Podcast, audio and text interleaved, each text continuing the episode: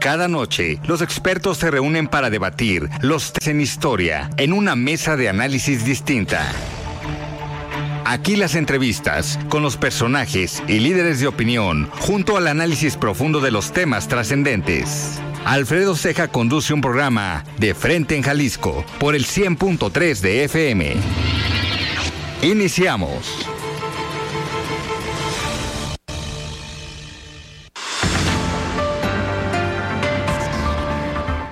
Hola, ¿qué tal? Muy buenas noches. Bienvenidos a una emisión más de De Frente en Jalisco, aquí en Heraldo Radio Jalisco. Son las 9 de la noche en punto, hoy lunes 7 de noviembre. Quiero agradecer, como todos los días, en los controles técnicos a Antonio Luna en la producción y redacción de este espacio a Ricardo Gómez y recordarles nuestro número de WhatsApp para que se comuniquen con nosotros el 3330 1779 66. El día de hoy vamos a tener aquí en entrevista una plática con integrantes del Observatorio de Seguridad y Justicia de la Universidad de Guadalajara. Nos acompañará el director del observatorio Luis Octavio Cotero Bernal y igualmente dos eh, integrantes, Alfonso Partida Caballero y Rubén Ortega Montes. Como todos los lunes, también vamos a escuchar el comentario de Rafael Santana Villegas, director de la Escuela de Comunicación de la Universidad de Panamericana y también el comentario de Salvador Romero, el excomisionado presidente del Instituto de Transparencia,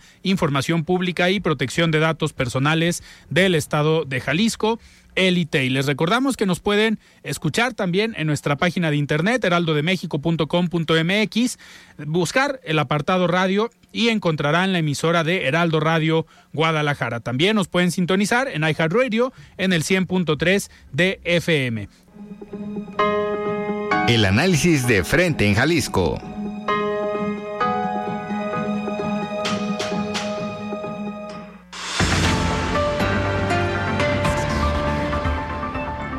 Muy bien, nueve de la noche con seis minutos y antes de iniciar esta mesa y presentar a los invitados que tenemos el día de hoy, me gustaría que escuchemos eh, unos audios de unas declaraciones de dos exgobernadores que dieron el día de ayer en el informe del gobernador del estado relativo al tema que vamos a platicar hoy con integrantes del Observatorio de Seguridad y Justicia de la Universidad de Guadalajara. Vamos a escucharlos. Nada, ninguna explicación vale ya echar la culpa al pasado. Hoy toca resolver a los que están. Para eso llegaron al cargo, para eso prometieron y para eso se les dio el voto mayoritario y tienen que resolverlo cuando fue el tema aquí en Jalisco, que ya tenemos un estado caliente e inseguro, yo no estuve lloriqueando ni mucho menos, y sin pedir eh, prestado ni mucho menos, eh, le tiramos para adelante y dejamos un estado seguro. sí se puede, cuando hay confianza entre los tres órdenes de gobierno y se demuestra que ya Jalisco vivió una etapa de seguridad como nunca antes se había visto. Entonces yo creo que es factible. Sabía que, los problemas de seguridad son fuertes y, y bueno, quien decidió participar en en, política y quien aspiró a un cargo de gobierno sabía que contra eso se iba a enfrentar y buscan tapar su incapacidad para resolver el problema culpando a otros. Yo creo que el problema es, es, es fuerte, es añejo, tiene que ver con un diseño de sociedad tiene que ver con la cultura que estamos creando, una cultura eh, no solidaria, una cultura no comunitaria, una cultura egoísta. Tiene que ver con eso, con, la visión personalista de la sociedad, pero tiene que ver también con la respuesta de la autoridad a los, a los hechos delictivos. Si hay impunidad, se alienta esta cultura. Muy bien, estas fueron las declaraciones de el exgobernador Alberto Cárdenas Jiménez y Emilio González Márquez en materia de inseguridad ayer en el informe del gobernador del estado. Y me da muchísimo gusto recibir aquí en cabina al maestro Luis Octavio Cotero Bernal, director del Observatorio de Seguridad y Justicia. Muchas gracias, soy uno de los seguidores de este 100.3 este todo el día.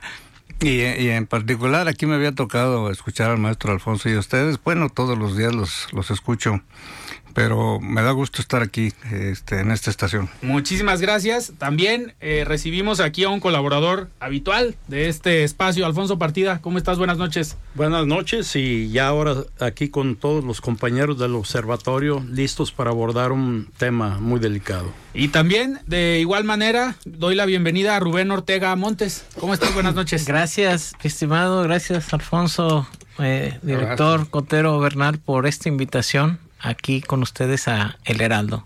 Muchísimas gracias. Oigan, pues eh, la intención de esta mesa es eh, platicar sobre un tema que hemos venido abordando con Alfonso desde hace ya algunos meses, eh, que es la inseguridad en el estado de Jalisco. La semana pasada, el gobernador del estado presenta un informe en materia de seguridad específicamente y el día de ayer presenta el informe de. pero creo que no es informe, ¿no? Más bien son mentiras, porque ahorita, ahorita vamos a, a ver cuál es la opinión del observatorio. Y me gustaría, de entrada, eh, maestro Cotero, que nos diera su punto de vista de este informe de seguridad que dio el gobernador la semana pasada. Bueno, mi punto de vista más es, eh, eh, mi situación es de ira, ¿no? De que este tipo atente contra la inteligencia de todos los ciudadanos no en lo particular nada más, sino que a todo el mundo le dice lo que se le antoja, lo que quiere, eh, no, sea cierto o no sea cierto, ¿no? Y como que es remedio del otro mentiroso del presidente de la República, que este no no no cejan y, y, nos cuesta tanto este el que ellos salgan a los medios porque ellos este el medio que no compran este no lo atienden. Y, y, y, este y sobre todo el medio que se atreve a y abre los micrófonos para que digamos lo que debe de ser o como debe de ser porque nosotros en particular mis compañeros aquí presentes y servidor somos gente que eh, no andamos buscando ni espacios en, ningún servicio público ni nada que se le parezca. Tenemos un compromiso profesional con nosotros mismos, con la casa de estudios que nos ha formado y con la sociedad a la que nos debemos, ¿no? Porque este además somos víctimas en mi caso personal, víctima indirecta con la desaparición de mi hija, ¿no? Pero este y este tipo eh, como el presidente de la República son cosas que no no les importan, no obstante que todos los días se derrama sangre por todo el país y aquí con nosotros no es eh, menos, aquí eh, de, como desaparecen un medio de 10 a 15 personas diario y todavía dice Enrique tan estúpidamente, válgame la expresión, amigo Radio Escucha, eh, de que de cada 10 nos desaparecemos 9. De manera voluntaria. De manera voluntaria. Solamente un imbécil se le ocurre decir eso y sobre todo a alguien que eh, estamos padeciendo este, la desgracia y sobre todo el, la falta de talento, de capacidad e inteligencia y, y sobre todo de decisión para combatir este problema de, de, la delincuencia que de la que estoy seguro son copartícipes tanto el propio presidente como el gobernador. Claro. Alfonso, eh, hace ya unas semanas eh, se generó una polémica de declaraciones entre el secretario de Gobernación, que por cierto viene mañana al Congreso del Estado con esta iniciativa de, eh, pues, les va a dar una repasada. Eh, a ver, eh, el secretario de Gobernación dijo que al pensar en Jalisco pensaba en un estado que estaba bañado en sangre. El gobernador le responde que están mal sus datos. Yo te preguntaría, Alfonso, ¿pensar en Jalisco sí es pensar en un estado que está bañado en sangre? Pues mira, en un periodo de gobierno que van 1360 y tantos días, eh, van 10 mil homicidios dolosos. Si eso no es estar bañado en sangre, esto es mucho más que una, una guerra civil de Centroamérica en, en ese periodo de tiempo. Asimismo, eh, la, la, cuestión de los delitos que él dice que van bajando cuando no lo quiere entender que la incidencia delictiva son las denuncias presentadas, no los delitos. En Jalisco solamente eh, se denuncia el 7% de los delitos. Y de ese 7%, solamente el 1% eh, llega a sentencia. ¿Esto qué quiere decir? Que tenemos prácticamente un 0.5 ya en lo global por ciento de eficacia en el castigo de los delitos. Han llenado, y lo presumen, pero han llenado las cárceles. Tenemos 12 cárceles en Jalisco, están llenas. Este, simple y sencillamente porque eh, el gobernador dijo que los jueces tenían que hacer lo que la fiscalía dijera y bueno, lo sometieron totalmente. Y ya no se diga a este personaje que, que despacha como presidente del tribunal y que se da este visos de, de, conocedor del sistema eh, jurídico cuando está sometido totalmente al gobernador, ¿no? Entonces es un es un esquema de esta naturaleza. Ahora, ¿por qué el gobernador da sus eh, ruedas de prensa eh, o más bien este hace un comentario desde Casa Jalisco y no hay preguntas, no hay respuestas, no hay nada, pues simple y sencillamente porque el señor no puede sustentar sus datos. Y eso se lo hemos dicho. Bueno, porque ha descalificado a, periodistas, a medios de comunicación, a, universitarios que dicen que queremos que a Jalisco les vaya mal. No, el que quiere que Jalisco no, no, no quiere, le está yendo mal a Jalisco es con su gobierno. Eh, aquí estamos, estamos visualizando que no hay división de poderes, es un eh, prácticamente un dictadorzuelo de poca monta eh, el que tenemos de gobernador. Esa, es una cuestión que lo podemos demostrar, porque el día de ayer le fue como en feria. Él dice que es la universidad, pero pues, ya es la judicatura, por un lado, son los medios, por otro. O sea, prácticamente son, son los desaparecidos por otro, los organismos afectados, pues no les quiere dar la cara, simple y sencillamente, y se queja que vienen las madres de buscadoras de otros estados, ya les quiere eh, hacer cargos, este, porque ellos sí encuentran. La verdad es que nos han comentado eh, en, los comandantes de fiscalía, muchos de nosotros somos compañeros, hay, hay abogados, eh, el caso de, Ortega, por ejemplo, es asesor de una organización de policías y de algunos desaparecidos también. Entonces, ¿qué es lo que nos dicen? Hay muchas eh, fosas eh, con desaparecidos, pero la fiscalía lo está administrando prácticamente. Esa, es, una razón, es una verdad. Este, porque él, él, de un plumazo está borrando cerca de tres mil desaparecidos. ¿no? Cuando en realidad es el estudio, los estudios de organismos serios, este, eh, dicen que son 16 mil eh, los que están desaparecidos hasta el momento, y de, de los cuales 3.200 son en su gobierno. Los otros es un aglomerado. Pero e, estos datos, ¿por qué, no, ¿por qué no habló de esto? Aunado a lo siguiente, es, hay una crisis forense es un verdadero muladar, un desorden en, en, ciencias forenses, que ahí están los cuerpos regados. Prácticamente no hay peritaje. Pregúntenle a los abogados que cuánto tiempo se tarda un peritaje para presentar, porque ahí no, en, la, en la ciencia, en ciencias forenses, no es, por supuesto que no es un almacén de cadáveres. Ahí es nada más para hacer los exámenes, pero el gobierno de Enrique Alfaro lo ha dejado para no gastar dinero, porque eso no es una inversión para él, e, eso, eso no le importa para poder hacer este eh, negocios de alto, de alto cilindraje en Jalisco, como lo hacen a través de las redes de corrupción que existen, ¿no? Eh, Rubén, en tu caso, eh, eres un personaje que seguimos en redes, compartes frecuentemente análisis de datos eh, eh, y de números eh, de los diferentes delitos que se presentan en Jalisco.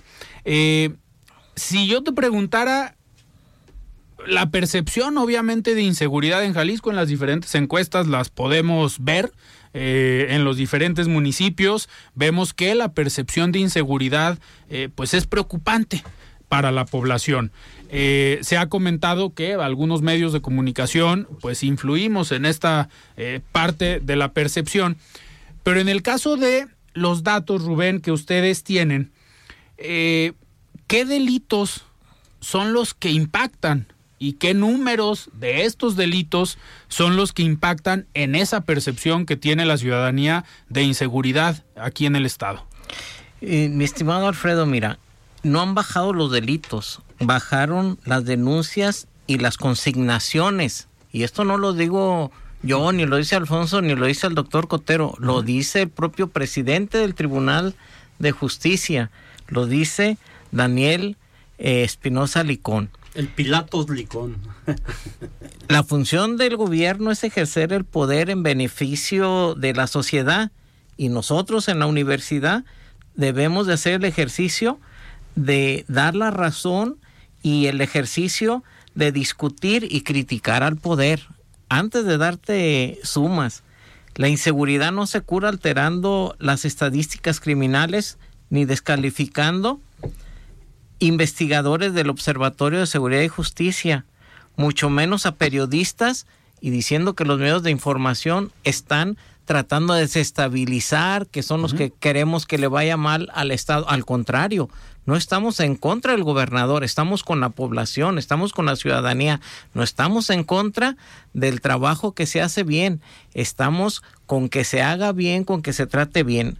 En delitos totales registrados en Jalisco, totales, con Emilio González Márquez para estas fechas, eh, en 1365 días de gobierno, fueron 275.847 y ya sentíamos la inseguridad encima. Acuérdate todo lo que ocurrió en ese, en, ese sexenio, sobre todo en el último año. Con Jorge Aristóteles creció a 411.071 delitos. O sea, sube casi de con Emilio eh, una cuarta parte más. Eso, esos delitos en el sexenio de Aristóteles son en todo el sexenio. En, eh, no, en, los, primeros cuatro años. En los cuatro años, 1365 días.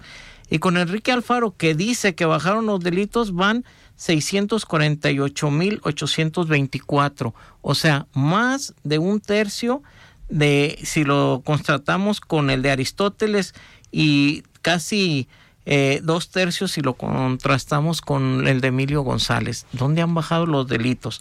En homicidios registrados en Jalisco, para estos mismos tiempos de 1365 días, cuatro años, con Emilio González teníamos 3.930. Con Aristóteles bajó 3.753. Ok. Pero con, con eh, este Alfaro, con Enrique Alfaro, nos vamos para atrás, 9.875 homicidios. o sea, un 300%. Así es que de dónde ha bajado. Por eso se molesta con nosotros, dice que no nos gustan los números. Se lo decimos con el método cuantitativo en números. Se lo decimos con el método cualitativo porque, por ejemplo, en este caso de los homicidios, ¿cuándo han contado ahí los feminicidios y los homicidios de los que encuentran desaparecidos sin vida? Eso es aparte. Eso es aparte, o sea, súmaselos a estos y te elevas. Hay más de mil cuerpos que no han sido identificados. Súmalos ahí. Él dice que no los suma porque no sabe en qué fecha los mataron. Ah, entonces no cuentan esos, esos, esos muertos no cuentan. Perdón, no sabe porque no quiere saber. Ahí tiene un antropólogo muy bueno que lo tiene arrombado porque el, director actual y el consejo y la junta de gobierno del, del, Instituto de Ciencias Forenses está abandonada y Enrique Ibarra es el responsable porque él preside conforme a la ley esa, ese instituto y es eh, desastroso. Así que es una, una irresponsabilidad más del gobernador el no saber pues como que no sabe lo que pasa en su estado ni cómo pasa. Es lamentable que, eh, perdón Rubén, ya me entrometí, eh, porque eh, abonando lo que dice el, el licenciado Alfonso Partida, del dictador suelo este, a mí lo que más tristeza me da es que profesionales del derecho y que así se han jactado de serlo, como es Daniel Espinosa Licón, hayan, y el mismo Enrique Ibarra como secretario general de gobierno, hayan entregado su dignidad, su honor, y todos los diputados, en su mayoría que hoy están al servicio del, del gobernador, hayan dejado de lado su, eh, su profesión, su familia, porque esto debe avergonzar a su familia, la actuación de, de estos funcionarios que, es muy poco digna y que aquí eh, resulta que la protesta que se hace cada que un servidor público asume un cargo de protestar, cumplir y hacer cumplir la constitución es simplemente un chascarrillo. En eso se traduce porque ni el gobernador ni el presidente de la República lo han cumplido, pero conforme a la letra eh, es un juramento, es un juramento y los juramentos se, eh, son para cumplirse. Y, aquí este, es como dar la palabra. Y aquí, como lo decía Sóstenes Rocha, este, hasta con la vida se responde. Y estos señores ni con la dignidad ni con nada este, han, han respondido. Es una situación que, que, es lamentable para nosotros tener unas autoridades, aparte del gobernador, que estos no son más que sus empleadillos y de mala de mala monta este y que nos cuestan a todos y nos cuestan muy caros porque es mucho lo que se gasta del erario público en el presidente del tribunal en los magistrados del Supremo Tribunal que de Supremo no tiene nada es un asco el, el Tribunal de, de Justicia del Estado donde la justicia se ministra eh, a cuentagotas si es que la, la hubiera como ya decía el, el maestro Alfonso eh, este el resultado es nulo eh, donde sí se, se, destacan es cuando quieren eh, perjudicarnos o acabarnos a alguien, aunque el, derecho no les asista. Yo soy víctima de un proceso donde nunca he cometido ningún delito. Este, mi delito es señalarles a, tanto al, al el fiscal anticorrupción porque anticorrupción no es este está nada más buscando ahí la manera de agredir a quienes estábamos en contra del, de este gobernador de este de este gobierno que eh, somos víctimas también de la procuración y la administración de justicia Director, ahorita vamos a regresar, tenemos que ir a un corte, pero regresamos para seguir eh, platicando. Estamos, estamos hablando con Alfonso Partida Caballero, Rubén Ortega Montes y Luis Octavio Cotero Bernal, integrantes del Observatorio de Seguridad y Justicia de la Universidad de Guadalajara. Vamos a un corte y regresamos. Siga con Alfredo Ceja y su análisis de frente en Jalisco por el Heraldo Radio 100.3. De análisis de los de frente en Jalisco.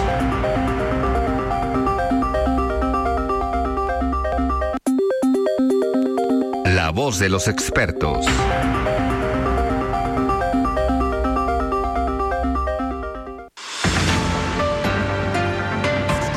De Salvador Romero, él es presidente del Instituto de Transparencia, Información Pública y Protección de Datos Personales. Estimado Salvador, ¿cómo estás? Buenas noches. ¿Qué tal Alfredo? Muy buenas noches, ¿cómo estás? Un gusto saludarte como cada semana a ti y a tu auditorio.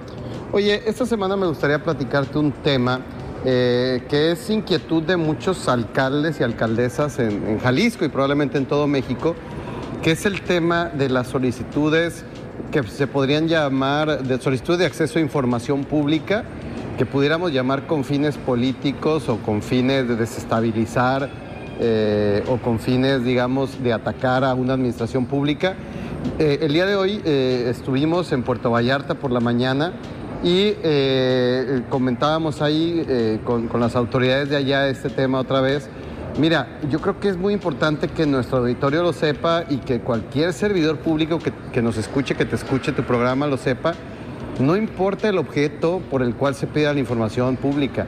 Si el objetivo es, eh, bueno, atacar políticamente o lastimar políticamente a una administración, eso no es una excepción para entregar información pública.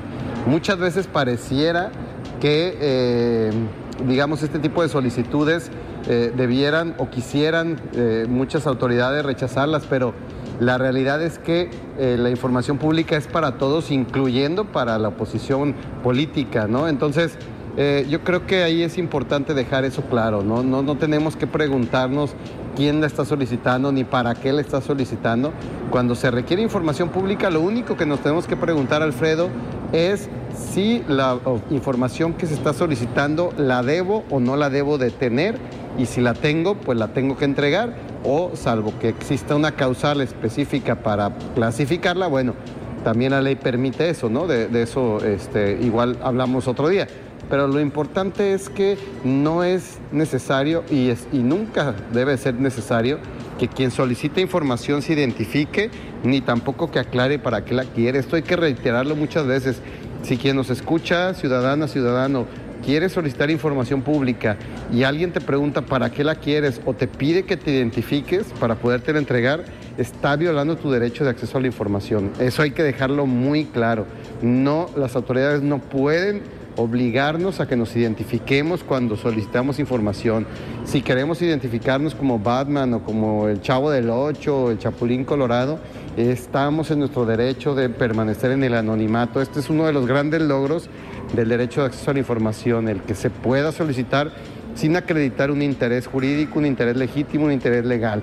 Simplemente basta con que se solicite y así estemos eh, solicitando información de un municipio donde no vivamos o de un estado donde no vivamos, no importa, la información pública es para todos y si la necesitamos para una investigación tampoco es eh, limitante, ¿no? Entonces, eh, bueno, ese es el comentario del día de hoy, mi estimado Alfredo, te mando un fuerte saludo, esperando eh, a ti y a todo tu auditorio, esperando que tengan una excelente semana a todos. Muchas gracias.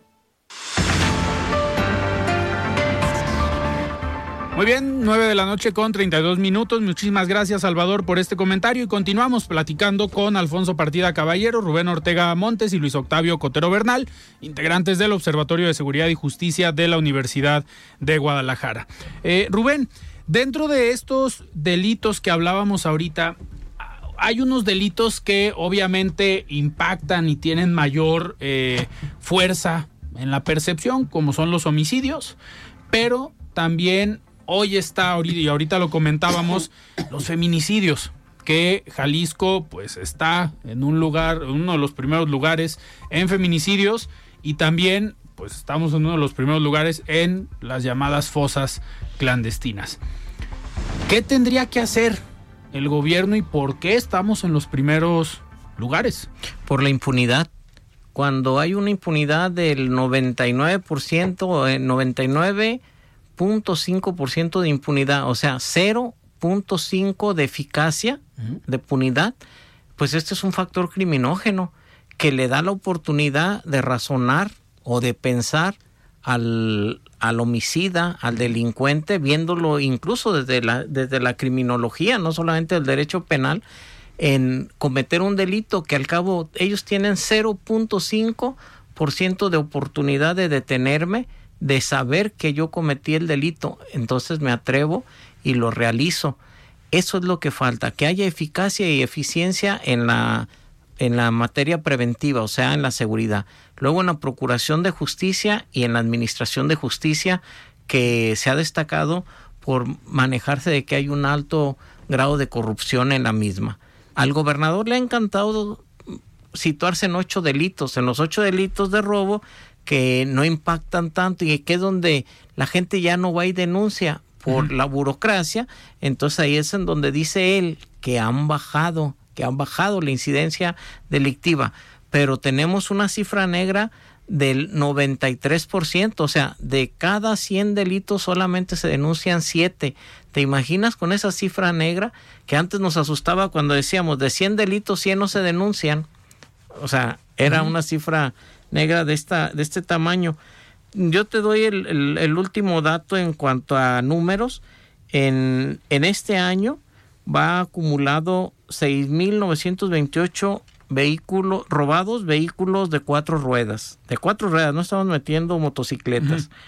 En enero 792, febrero 722, marzo 758, abril 639, mayo 793, junio 817, julio 798, agosto 794, septiembre 815. Tenemos un promedio de 800 vehículos por mes. Es en el mes que más vehículos se han robado este año. En octubre. En ¿Dónde septiembre. están bajando?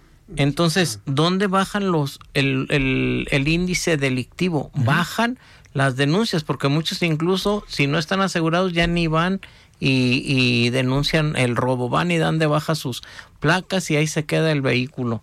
Lo dan de baja eh, de esta forma. Yo, yo qué puedo decir al respecto del informe. Un informe que siempre lo he dicho, con cifras alegres, maquilladas, llenas de tratar del vamos bien, de solamente un discurso que trata de situar a, a Jalisco como una entidad aparentemente segura cuando la gente, la población, es la que debe de decirnos realmente si estamos seguros o no, no el gobierno. Y en este caso, las personas de la colonia americana todos los días se quejan de robos, de cristalazos, de que le roban sus vehículos, las computadoras de los carros. Los, a- los delitos de alto impacto, ve, se fragua un, un delito como el que ocurrió en contra de Aristóteles Sandoval en Puerto Vallarta y el que se eh, realizó en contra de llamas del funcionario de primer nivel de Puerto Vallarta, que era el jefe del gabinete, Sí. empleado municipal, pero aparte empleado del Estado dentro del sistema de agua potable y alcantarillado. O sea, era un funcionario estatal y municipal que empataba su trabajo de esta manera y que fue asesinado con, con una este, logística y una estrategia propia de película, ¿no? Que obviamente dijeron que es el crimen organizado, pero en este caso vimos en camionetas aparentemente oficiales que se llevaron personas o personajes que nadie identifica.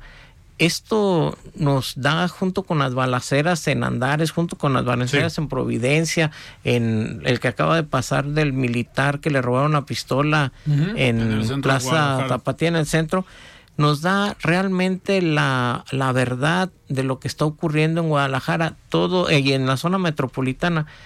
Cuatro eh, homicidios el día de ayer en Tlajomulco, en la noche de ayer. ¿Cuántos ocurrieron en Tlaquepaque? ¿Cuántos en Zapopan? ¿Cuántos en Guadalajara? ¿Cuántos en Islahuacán de los Membrillos, en El Salto, en Juanacatlán? Esto nos lleva a un número aproximado a entre 7 y 9 por día y hay días que ha habido hasta 14 o más homicidios Más desaparecidos. más los desaparecidos que luego aparecen y no los cuentan. La gente, ¿de qué se asusta más? ¿De que le roben una cartera o de que te desaparezcan a un familiar? Sí, Primero, de que te roben un vehículo o de que maten a la persona. Esto es lo que debe de entender y tener sensibilidad el gobernador cuando dice que hay que, que de cada 10 desaparecidos recuperan a 9 o encuentran a 9 porque se fueron por propia voluntad. Yo le he insistido, a ver, si, te, si estás hablando de, se la voy a dejar barata, de 15 mil desaparecidos en Jalisco, pero en contraste de cada 10, uno y 15 mil siguen desaparecidos. Entonces, quiere decir que en la Fiscalía de Desaparecidos tenemos 150 mil carpetas de investigación Claro. Y no las tenemos, ¿o sí? Para que él científicamente y con los números como ingeniero que dice que es, nos pudiera demostrar que de cada 10 ha encontrado 9. Entonces, con esa simple Sí. ecuación, eh, lo dejo en una vergüenza, eh, desgraciadamente, Pero no, que no tiene. al, al gobernador, a quien da las cifras y junto con su fiscal, junto con el secretario de, de seguridad y junto, desgraciadamente, con el coordinador de seguridad, Sánchez Berumen, que no aceptan lo que les estamos diciendo. Lo que queremos es que nos den la seguridad, la procuración de justicia que se debe, que se deben de coordinar con la federación y con los municipios para que cumplan con la principal tarea del Estado, artículo 115 constitucional, en relación con el 21 constitucional. Punto. Es la obligación de ellos y protestaron cumplir esta constitución, tanto la federal como la local, y en la refundación que supuestamente va al 80%, no ha cambiado el Poder Judicial siguen los mismos jueces, los mismos magistrados. Una refundación se quita, se quitarían todos. No ha cambiado el poder legislativo, siguen los mismos y no ha cambiado el poder ejecutivo y tenemos la misma constitución. Y desgraciadamente el mismo gobernador. Y todavía el mismo gobernador. Eh, director, ahorita que comentaba eh, Rubén sobre pues, que hace falta esta coordinación entre los diferentes niveles de gobierno. Vemos que en los hechos que ahorita también comentaba, como la balacera en la zona de Andares, lo de Providencia, la de la semana pasada también en la zona eh, de Guadalajara, donde secuestraron, al parecer se llevaron a una persona, eh, pues vemos que las autoridades, pues la autoridad estatal, que en teoría es la encargada junto con la municipal de hacer estos patrullajes o rondines para prevenir estos hechos, algo que ha llamado la atención y lo han comentado aquí en este espacio es, por ejemplo, en la balacera de eh, la zona de Andares, pues quien participó, quien respondió, porque iban pasando, fue el ejército mexicano. Pero, pues vemos que los únicos detenidos fueron los que quedaron heridos en el hecho. Todos los demás se lograron ir. así es. Este, desgraciadamente nos pasan cosas tan terribles, sobre todo con un gobierno tan eh, verdaderamente tan irresponsable, tan incapaz, tan inepto.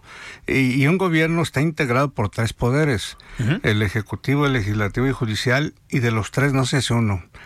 Y eh, Enrique ha venido a constituirse en un cacique de antaño, que manipula y quita y pone y lleva y trae a todo a lo que le da su regalada gana, válgame la expresión, este y que todos estos personajes, eh, tanto los magistrados, los jueces, el presidente del tribunal, que a mí me tiene muy decepcionado, yo lo porque su peor pecado es saber derecho, sí sabe derecho, pero no lo respeta, no se respeta a sí mismo, su calidad profesional, que todo el mundo le reconocíamos, lo tiró por la borda. Es un hombre que se ha venido a nada profesionalmente hablando porque no tiene calidad moral, no tiene calidad profesional que intelectual del gobernador pues no se le puede pedir, sí, porque se atreve a decir eh, de una manera tan estulta que todos estos crímenes, sobre todo lo que pasó con Jorge Aristóteles y lo de Andares y todo eso, que son de la delincuencia organizada. Y con eso se cree que se justifica. Y yo no sé si los abogados que lo rodean no le dicen que el policía más modesto tiene la obligación de enfrentar a cualquier delincuente y evitar cualquier crimen. Eso sí, para juzgar está especializada y, dividido en los poderes, eh, en el fuero común y en el fuero federal. Él dice, es que son delincuencia organizada y es del fuero federal. Del fuero federal su competencia es procesarlos, condenarlos o absolverlos a los procesados. Si no es que él no tenga responsabilidad, tiene toda la responsabilidad el municipio, el estado y la federación de darnos la seguridad que tienen, que ellos mismos se ofrecieron porque ellos pagaron porque los alquiláramos.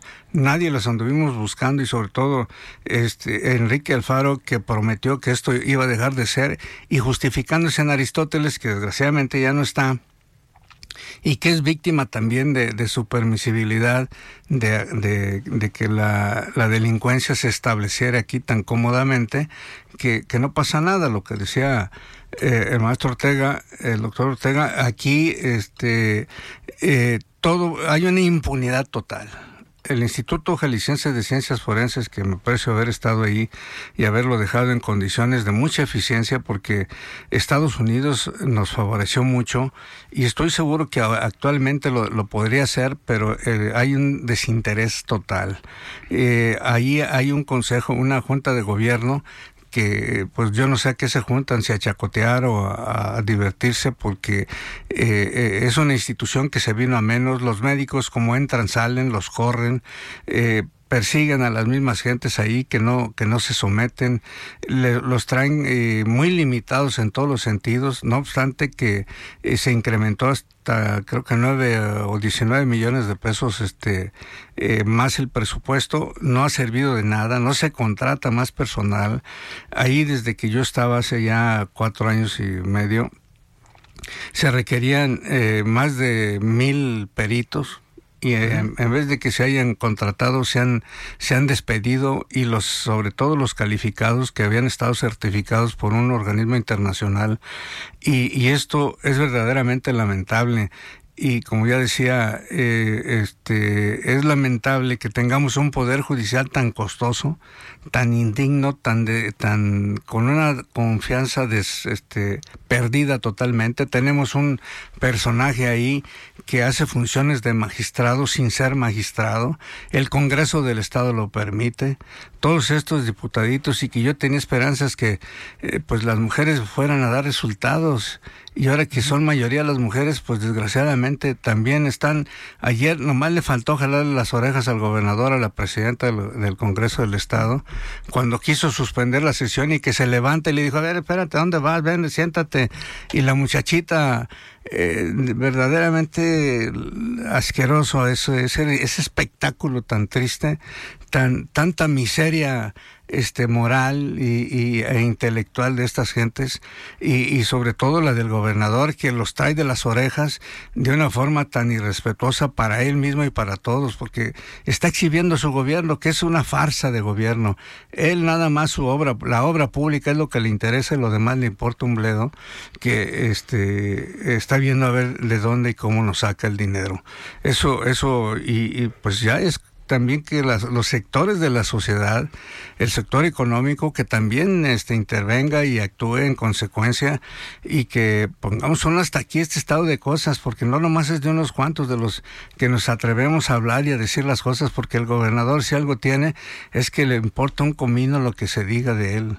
Sí, es una cosa que, aunque lo hacemos enojar, de seguro que lo hacemos enojar porque es más iracundo que, eh, que nada. Este, eh, no, eso no nos, no estamos buscando eso, estamos buscando lo que decía el maestro Rubén, que seamos, que sean eficientes, necesitamos eficacia, ya resultados.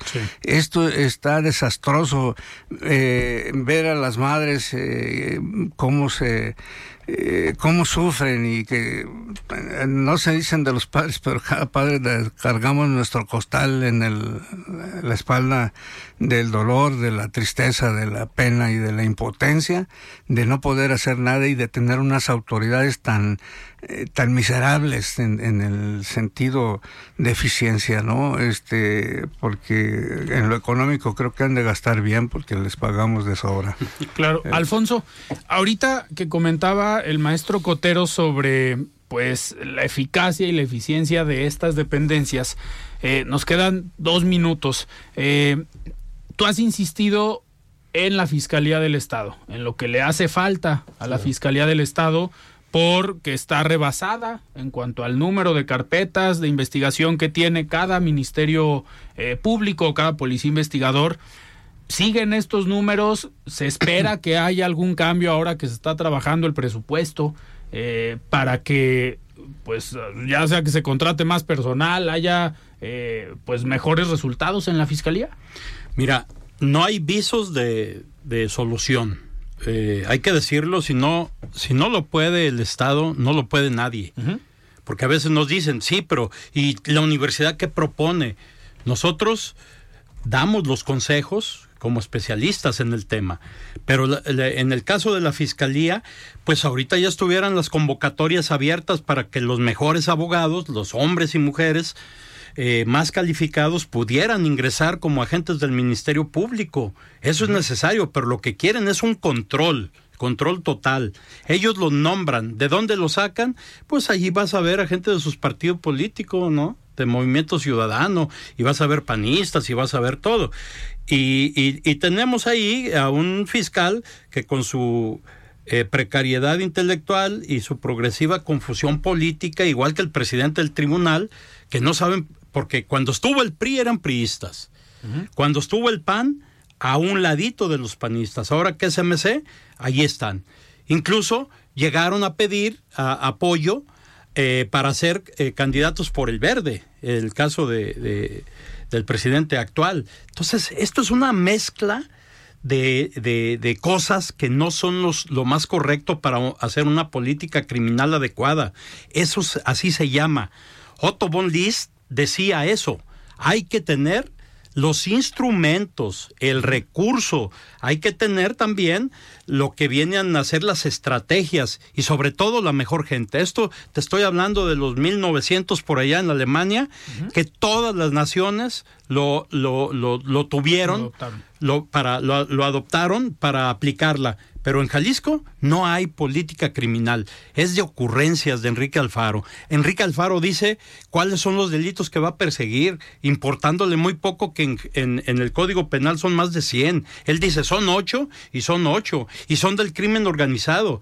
¿Y cómo sabe que son del crimen organizado? ¿Que le avisan? Para decirle, oye, estos vamos a privar de la vida a todos estos, para poder decir, porque en cada uno de los de los delitos de sobre todo de homicidio se tiene que hacer primero una investigación, porque aquí estamos viendo este, crímenes pasionales, estamos viendo crímenes en, en el barrio, crímenes por el crimen vulgar, este, crímenes de todos lados. Y ya él dice, ah, no, son del crimen organizado, no me toca. ¿Y quién te dijo que son del crimen organizado? De menos ver a los testigos, oye, venían con armas largas, eh, dos camionetas, dispararon 100 tiros. Ah, bueno, entonces ahí hay una presunción muy clara. Pero de entrada no hay, no hay, no hay absolutamente nada. Todos los desaparecidos que aparecen en las fosas son eh, problema federal porque son del crimen organizado. ¿Y cómo sabe para hacerlo? ¿Tiene una varita mágica o qué? Yo lo que sí creo, no, no creo, lo puedo afirmar, que está total y absolutamente coludido con el crimen organizado, las policías. Él mismo lo dijo, la fiscalía está, está penetrada totalmente. Claro. Totalmente, eh, dicho por él, y que iba a hacer una investigación, la estamos esperando. ¿Por qué? Porque son más potentes que, él, que, que, que su gobierno. La policía de Guadalajara, dos veces. Una cuando mataron al Cholo, este, dos, el, el, primer comandante y el segundo, el operativo, estaban totalmente eh, vendidos con el Cholo. Por eso le costó la presidencia a, Del Toro, a Ismael del Toro. Ahí está claro, y era su alfil. Entonces no puede decir que no está coludido el señor. Oigan, se nos fue el tiempo. Antes de despedirnos, vamos a escuchar el comentario de Rafael Santana Villegas, director de la Escuela de Comunicación de la Universidad Panamericana. Estimado Rafael, ¿cómo estás? Buenas noches. Buenas noches, Alfredo. Te saludo con mucho gusto, al igual que a quienes nos escuchan el día de hoy. Espero que hayan tenido un excelente inicio de semana. Se termina este día, Alfredo. Por la hora, me imagino que muchas de las personas que amablemente nos escuchan el día de hoy se están disponiendo a descansar y precisamente hoy quisiera hablarles de un término que descubrí recientemente que es el de la hiperproductividad y la afectación que trae a nuestras vidas. Dice el periodista Carlos Javier González Serrano que nuestras actividades diarias parecieran haber quedado supeditadas a los estándares que nos marca la rentabilidad y la dinámica propia del consumo, así como una presión por la inmediatez, haciendo que un simple paseo para despejar la mente o un rato de pausa parecieran una rareza. Nuestro día a día suele estar cada vez más lleno de actividades que parecen darle una suerte de esclavitud ante una necesidad voraz de demostrar alto rendimiento, haciendo que cualquier esfuerzo no enfocado en la generación de eficacia, fama y dinero sea considerado como un fracaso. Dice el filósofo coreano Byung-Chul Han que somos conscientes prisioneros que bajo una entusiasta ilusión de libertad se autoexplotan es decir, se explota todo aquello que pertenece a prácticas y formas de libertad como la emoción, el juego y la comunicación. La explotación de la libertad genera mayor rendimiento, básicamente porque es una esclavitud libremente asumida. Y remata Bin Chulhan diciendo que hoy cada uno es un trabajador que se explota a sí mismo en su propia empresa. Cada uno es amo y esclavo en una persona. Hoy en día hay una percepción de la realidad como un escenario en el que siempre se gana o se pierde, haciendo que nuestra vida se vuelva un lugar inhóspito e incluso hostil. Y que no se malinterpreten los dichos anteriores, Alfredo. No se trata de satanizar todas las ventajas que ofrece la vida moderna y que sin duda en cierto sentido facilita nuestras actividades, sino de hacer una pausa para entender que el estrés generado por esta hiperproductividad también nos puede generar problemas de salud. En definitiva, no conviene convertirnos en esclavos del reloj y las agendas, pues como lo señala Carlos Javier González Serrano, las cosas más importantes de la vida suelen discurrir despacio. La generosidad, el amor, el paseo o la lectura son actividades que piden su propio ritmo, muy ajeno a la dinámica del consumo y la inmediatez. Exigen de nosotros una lentitud que a veces no permitimos. Basta que veamos los puestos de comida y los restaurantes, cómo la gente come prisa, o lo que es más grave, tiempo que se podría dedicar a la conversación con alguna persona, se vuelve momento para una constante revisión de lo que aparece en el teléfono celular. Las frutas, los buenos vinos, muchos exquisitos alimentos requieren tiempo y por eso vale la pena reflexionar cómo vivimos nuestro día a día. ¿Nos damos espacio para desconectarnos del trabajo o de alguna presión que tenemos? Considero que eso pudiera ayudarnos a relajar esa presión que vivimos como sociedad en la que la gente pareciera estar cada vez más molesta por todo y se vuelve un poco más difícil encontrar a alguien en la calle que vaya sonriendo simplemente porque así lo desea. Alfredo, amable auditorio, hasta aquí mi comentario de esta noche. Les agradezco mucho su atención y les recuerdo que soy Rafael Santana y me encuentran en Twitter como arroba rsantana71 por si desean seguir la conversación. Muy buenas noches. Muchísimas gracias, Rafael, por este comentario y nosotros nos despedimos. Maestro Cotero, muy buenas noches. Gracias Buenas por estar aquí. gracias a ustedes, gracias. Rubén Ortega. Gracias y al, al, al Heraldo porque me hizo más famoso con el cierre del gobernador el día de su informe. Muchísimas gracias, Alfonso Partida. Como siempre es un honor estar contigo. Muy bien, platicamos con integrantes del Observatorio de Seguridad y Justicia de la Universidad de Guadalajara. Yo soy Alfredo Ceja. Muy buenas noches.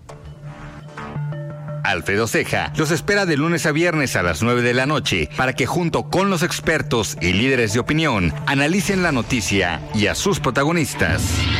Esto fue De Frente en Jalisco, otra exclusiva de El Heraldo Radio.